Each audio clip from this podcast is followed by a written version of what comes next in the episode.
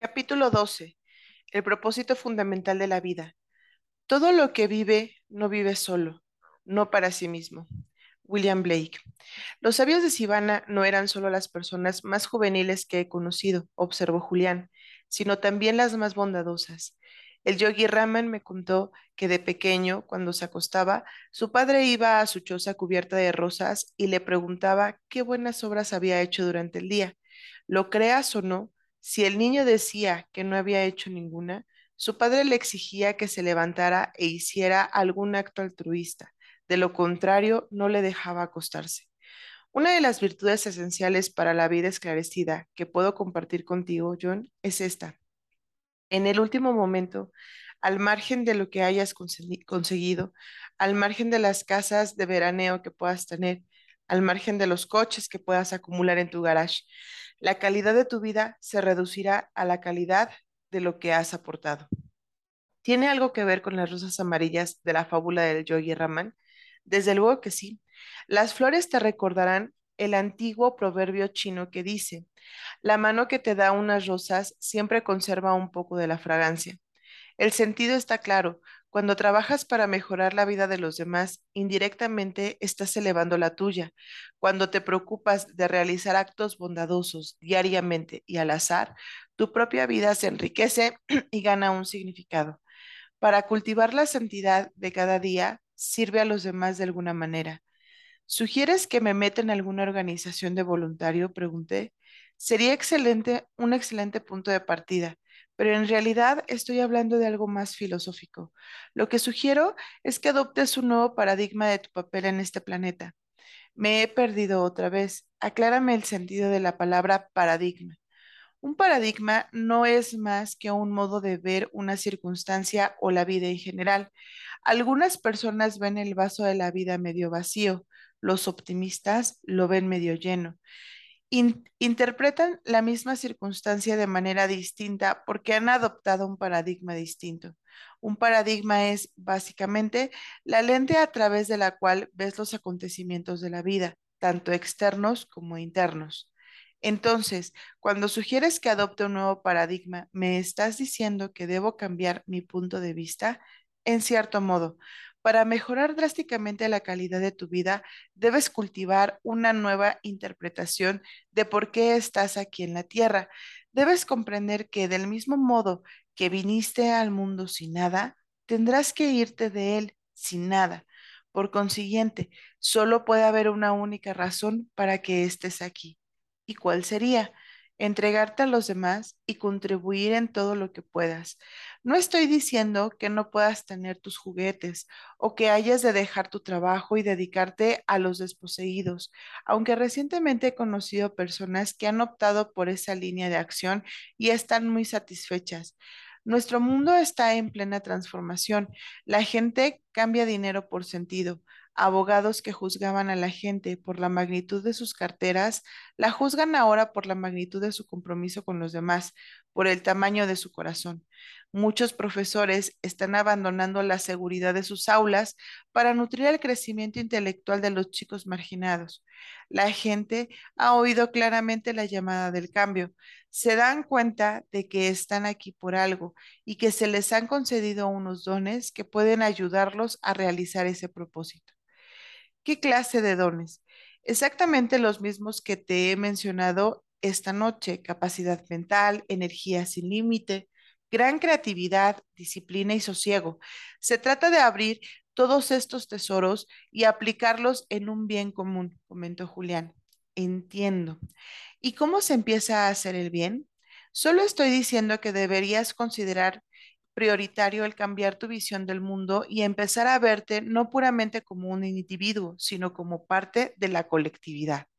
¿Qué debería volverme más bueno y amable? Piensa que las cosas más nobles que, puedes hacer es dar a los otros. Los sabios de Oriente lo denominaban despojarse de los grilletes del yo. Se trata de perder tu, inseguridad y de centrarte en propósitos superiores podría tomar la forma de dar más a los que te rodean, ya sea tu tiempo o tu energía. Estos son en realidad tus dos recursos más, valiosos. Podría ser algo tan importante como tomarte un año sabático para trabajar con los pobres o algo tan insignificante como dejar que unos cuantos coches te adelanten en mitad de un atasco de tráfico. Suena a rancio, pero si una cosa he aprendido es que la vida se mueve hacia una dimensión más mágica cuando empiezas a esforzarte por hacer del mundo un lugar más habitable. Al nacer, decía el yogi Raman, nosotros lloramos mientras el mundo se regocija. Sugería que deberíamos vivir de un modo que en el momento de la muerte el mundo llore mientras nosotros nos regocijamos. Julián tenía razón. Una de las cosas que empezaban a fastidiarme de la abogacía era que no creía estar haciendo la clase de aportación que yo me sabía capaz de hacer. Desde luego, había tenido el privilegio de defender varios casos de esos que sientan precedente, pero la ley se había convertido en un negocio desprovisto de amor. Yo, como muchos de mis coetáneos, fui un idealista en mi época de estudiante. En nuestros dormitorios, entre café y pizza rancia, planeábamos cambiar el mundo. Han pasado casi 20 años desde entonces y mi ardiente deseo de fomentar el cambio ha dado paso a mi ardiente deseo de liquidar mi hipoteca y aumentar mi fondo de pensión. Por primera vez en mucho tiempo me di cuenta de que me había encerrado en un entorno de clase media que me protegía de la sociedad en general, un confortable capullo que me había acostumbrado. Te contaré una historia interesante, continuó Julián. Érase una vez una anciana a la que se le murió el marido. La mujer se fue a vivir con su hijo, la esposa de éste y su hija. Cada día la anciana iba perdiendo vista y oído. A veces las manos le temblaban tanto que se le caían los guisantes al suelo y la sopa se le escurría del plato. A su hijo y a su nuera les fastidiaba todo aquel desorden y un día dijeron basta. Dispusieron una mesita en un rincón para que la anciana comiera allí a solas. Ella los miraba con lágrimas en los ojos desde la otra punta del comedor, pero ellos casi no le hablaban durante las comidas, salvo para regañarla porque se le caía el tenedor o la cuchara. Una tarde antes de cenar, la niña estaba sentada en el suelo jugando con unos bloques de construcción. ¿Qué estás haciendo? le preguntó su padre. Construyo una mesita para ti y para mamá, dijo la niña. Así, cuando yo sea mayor, podréis comer solos en un rincón. El padre y la madre guardaron silencio durante un rato y luego se echaron a llorar. Se habían hecho conscientes de la naturaleza de sus actos y de la pena que habían causado. Aquella noche hicieron que la anciana ocupara de nuevo su sitio en la, en la, gran mesa del comedor y a partir de entonces ella siempre comió con el resto de la familia y cuando algo de comida caía al suelo o un tenedor resbalaba de la mesa, a nadie le molestaba. Los padres de esta historia no eran malos, dijo Julián, simplemente necesitaban que la chispa de la conciencia prendiera la vela de la compasión la vida es más plena cuando hay compasión y actos de bondad diarios. Medita cada mañana sobre el bien que vas a hacer a los demás durante la jornada, las palabras sinceras de elogio para quienes menos lo esperan, los gestos de afecto a amigos que lo necesitan, las pequeñas muestras de cariño hacia tu familia.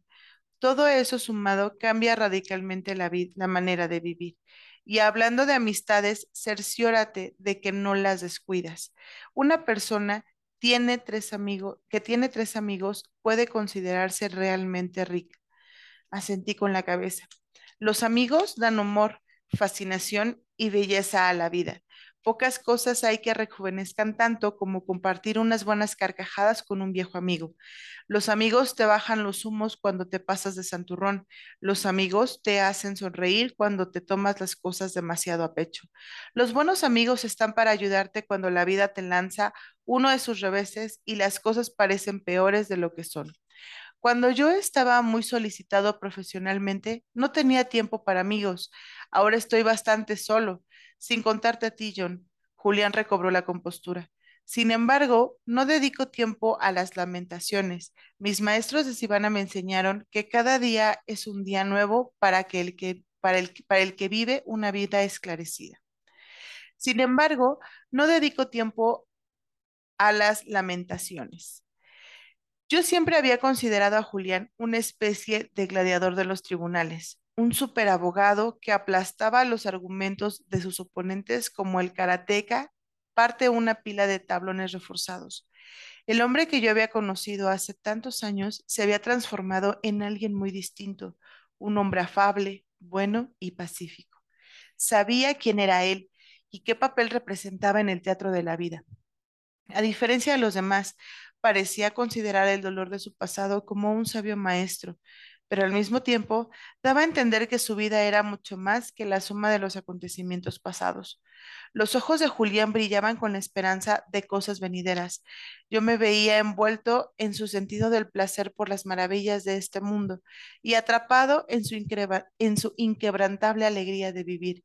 Me parecía que Julián Mantle, duro e, e, implacable asesor legal de los ricachos, había superado a aquel ser humano que pasaba por la vida sin pensar en los demás, para convertirse en un ser espiritual que pasaba por la vida ocupándose exclusivamente de los demás. Tal vez ese era el camino que yo estaba a punto de iniciar. Resumen de la sabiduría de Julián en pocas palabras. El símbolo, las flores del jardín. La virtud, servir desinteresadamente a los demás. La enseñanza. La calidad de vida se reduce en definitiva a la calidad de lo que uno aporta. Cultivar lo sagrado de cada día, vivir para dar. Elevando la vida de los demás, la vida propia alcanza la más alta dimensión. Las técnicas. Practicar diariamente actos de bondad.